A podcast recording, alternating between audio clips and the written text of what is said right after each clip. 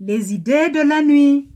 Lundi, le 5 février, l'année 2014, sur la route Bondieu, après mon cours particulier, je conduisais à toute vitesse dû les inquiétudes de l'obscurité.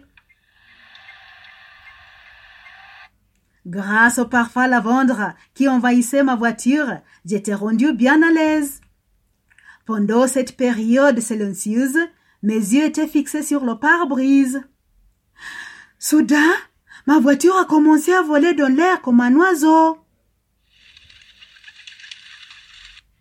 Hey, hey, hey! J'avais peur. Au secours! Au secours! Je paniquais. Tout d'un coup, j'ai aperçu le président du pays Emmanuel Macron.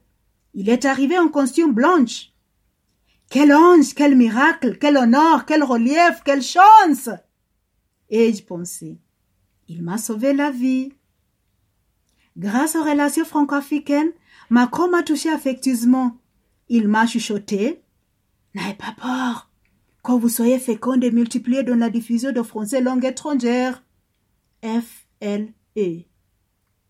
Enseigne-le dans le monde entier, dit-il. Mais ce n'était qu'un rêve.